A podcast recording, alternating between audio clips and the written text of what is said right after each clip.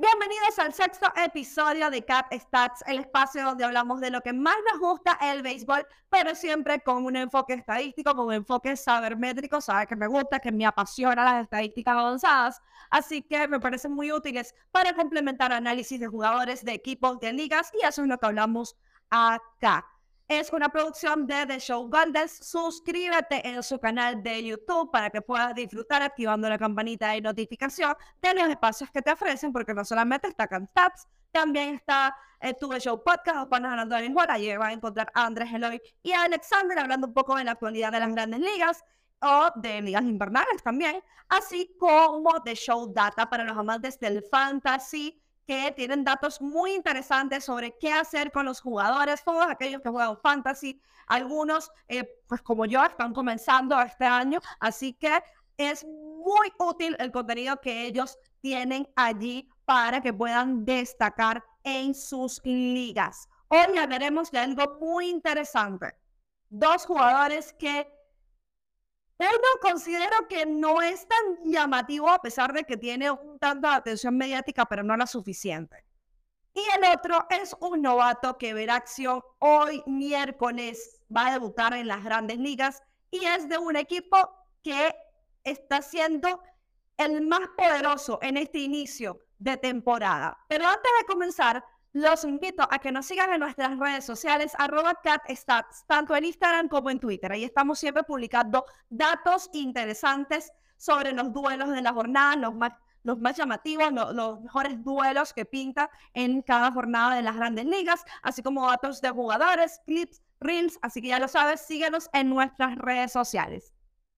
Comenzamos analizando a uno de los mejores bateadores actualmente en las grandes ligas. No lo digo yo, no es simplemente una opinión subjetiva, es que los números así lo respaldan como vamos a ver. Y que a pesar de pertenecer a un equipo que ha ganado ya dos series mundiales y ambas en un corto tiempo, la verdad es que creo, considero que no tiene la debida atención, la debida popularidad por parte de los fanáticos, por parte de los medios, por parte de especialistas y analistas, para lo que puede hacer y para lo completo que es en términos ofensivos. Hablo del cubano de los Astros de Houston, Jordan Álvarez, quien desde que estaba en las ligas menores ya estaba causando el impacto, ya estaba cumpliendo las expectativas que querían los Astros. Sabemos que este es un equipo bastante eh, sabermétrico, aunque no lo parezca a, a simple vista, ¿no? que no lo parezca superficialmente, pero sí son amantes de las estadísticas avanzadas, así como los Rays de Tampa Bay, por ejemplo, pero quizás no lo exterioricen tanto en el día a día de las jornadas de la MLB, pero sí lo son. Y Jordan cumplió las expectativas de un equipo tan exigente estando allí en las menores. Y también lo hizo en sus años de estreno. Con solo 22 años en 2019, debuta en las grandes ligas y por todo lo alto conecta 27 cuadrangulares e impulsa 78 carreras. Y en 2022 viene de su mejor temporada ofensiva desde aquel 2019, prácticamente emulando y mejorando ciertos aspectos que ya vamos a analizar, que ya vamos a ver. Jordan en 2022 lideró en prácticamente todos los departamentos ofensivos, sobre todo haciendo énfasis en aquellos que respaldan o que permiten reflejar la calidad de sus contactos. Por ejemplo, la tasa de Barrett estuvo liderando aquí, lideró en X el promedio envasado ponderado esperado, lideró en X slugging o promedio de slugging esperado, lideró en promedio de averaje esperado, lideró también entre, o bueno, no tanto lideró, pero estaba entre los primeros de mm, boletos, esto es muy importante, que, de lo que vamos a hablar más adelante, y también en hard hit líder. Es decir, todas estas conexiones que son dos velocidad de salida por encima 95 o sobre 95 millas por hora. ¿Qué ocurre con Jordan Álvarez? Pues él en su X cuando vamos a, ese promedio envasado ponderado esperado, que prácticamente lo que nos dice es cómo es la calidad de su contacto eh, de acuerdo a el ángulo de los batazos, de la salida de esos batazos y la velocidad de salida, nos dice que en dos temporadas él ha estado por encima de los 400 puntos. Y esto es muy, muy bueno. Esto es excelente. Esto es élite. Esto fue en 2019 y en 2022. Por eso digo que 2022 es su mejor temporada desde la de estreno, que fue en 2019. Y eh, siempre estuvo en estas dos campañas por encima de los 400. Pero ojo, cuando digo que ha sido uno de los más consistentes, la verdad es que quizás en 2020 y 2021 no estuvo por encima de los 400, pero sí muy por encima del bateador promedio de la liga. Ojo con el 2020 porque realmente fue un año en el que fue diagnosticado de COVID, entonces vio acción en un corto tiempo. Así que no lo consideramos tanto en, en su carrera como tal, sobre todo a nivel de estadísticas de proyección, considerando que no tuvieron tiempo para estabilizarse, ¿no? Pero en el poco tiempo que demostró, estuvo igualmente por encima del bateador promedio de la liga. Lo mismo ocurre con el WRC Plus o carreras creadas ponderadas Plus, que siempre ha estado por encima del promedio. Siempre lo digo acá en los episodios de cada stats. Recuerden que esta estadística como índice, es decir, es de 100 y todo lo que sea por encima del 100 va a ser por encima del promedio, del bateador promedio de la liga. Y él ha estado por encima de, ojo, 170 tanto en 2019 como en 2022. Esto me quiere decir que fue más del 70% mejor que el bateador promedio de la liga. Y cuando digo que eh, fueron dos temporadas, es que también en sus otras dos, en 2020 y 2021, estuvo entre más de 130 y más de 150 respectivamente es decir, aún por encima. Esto también es importante cuando vemos el porcentaje de líneas conectadas que ha estado dentro del plateado promedio de la liga. ¿Por qué es importante? Porque nosotros podemos ver que no solamente se trata de que es un bateador de poder, sino que también es un bateador de calidad de contacto, un bateador que te puede conectar líneas, es decir, no solamente está encasillado ¿no? en ese patrón de un bateador de cuadrangulares, de extra bases, que tiende a tener muchos ponches, y ahí me voy a detener, porque la verdad es que, digamos, la única debilidad que existía en términos ofensivos para Jordan Álvarez era su cantidad de ponches exacerbada, que estaba eh, por debajo del bateador promedio de la liga, es decir, peor que, el promedio y esto mejoró significativamente. Cuando él se estrena en 2019, su porcentaje de ponches es de 25.5%. En 2021 estuvo 6% peor que el promedio de la liga. Ahora los invito a ver el Far Center Ranking de 2022 en tasa de ponches. Puede ser más del 60% mejor del promedio de la liga. Entonces ya, eh, digamos que esto que hacía mortal a Jordan Álvarez y ahora también corrige este aspecto, hace los ajustes necesarios y esto permite también, junto con su capacidad para negociar boletos, que estuvo en 98% en el percentage ranking de 2022, tener un buen OBP. Entonces, por esto es que digo que Jordan es uno de los bateadores más completos. Incluso en la proyección de SIPS, en la página de Fangraphs, son tan generosos que lo están poniendo de acuerdo a todas estas estadísticas de proyección, a todo esto que refleja la calidad de sus contactos y, lo que debería haber producido, ¿no? Ya eliminando factores como la defensa de la ecuación y que ahora con este tema de las nuevas reglas donde eliminan o no eliminan, pero limitan significativamente el shift defensivo, pues posiblemente entendamos por qué las proyecciones están, ojo, 40 cuadrangulares y 120 eh, carreras impulsadas en la proyección. Entonces, claro, por eso es que nos damos cuenta por qué ocurre este tipo de proyecciones, este tipo de números a futuro. ¿Ve por qué digo que Jordan Álvarez es uno de los mejores bateadores actualmente en las grandes ligas? Puede negociar de boleto, puede conectarte extra bases y también eh, líneas, como ya vimos que está dentro del promedio de porcentaje de líneas conectadas.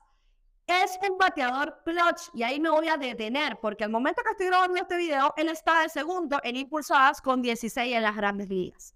Y ojo a esto, en 2022, con hombres en posición anotadora, batió para 314 y siempre ha bateado sobre 300 en su corta carrera cuando se trata de hombres en posición de anotar, exceptuando 2021, pero ojo, fue para 285. Y este es uno de esos factores tan importantes que por supuesto sabemos que le da un valor eh, significativo a los jugadores actualmente, ese factor plus. Así que sí, Jordan Álvarez es uno de los bateadores más completos y mejores, por lo tanto, por consiguiente, de las grandes ligas actualmente. El segundo jugador de quien hablaremos hoy es un novato de solo 22 años de edad que se estrena hoy, es decir, hoy es su debut en las grandes ligas. El prospecto número uno de los Rays de Tampa Bay en picheo. Y por eso decía al principio del episodio que era sobre el equipo que ha lucido más poderoso en este inicio de campaña. Y cuando digo poderoso no me refiero nada más a su racha invicta, es que lideran todas las grandes ligas y con un diferencial considerable en cuadrangulares. Ayer propinaron, ayer conectaron cuatro estacazos ante los Medias Rojas y ahora acumulan 29 jonrones. ¿Qué ocurre?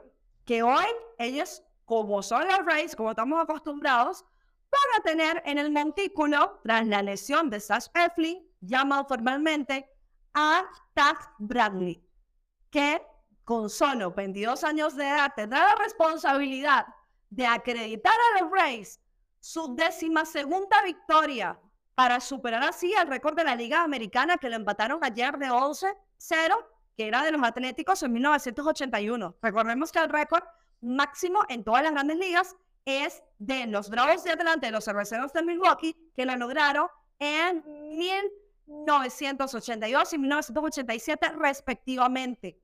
Imaginen la responsabilidad que tiene este joven serpentinero con esos Rays. Y sabemos que ellos son bastante peculiares, ¿no? Y le están confiando un novato similar a lo que pasó con Shane Bass, una carga tan significativa que, que, podría ser histórica para ellos, ¿no? Así será la confianza que le tienen que eligieron a él sobre otros que quizás podrían tener más experiencia en las ligas menores para subirlos, que por cierto, él, era elegible al draft de regla 5 pero los Rays decidieron agregarlo al roster de 40. Y bueno, ya estaba allí. Ahora, como ya dije, recibió formalmente el llamado a las mayores y debutará en el tercer encuentro de la serie entre los Medias Rojas de Boston.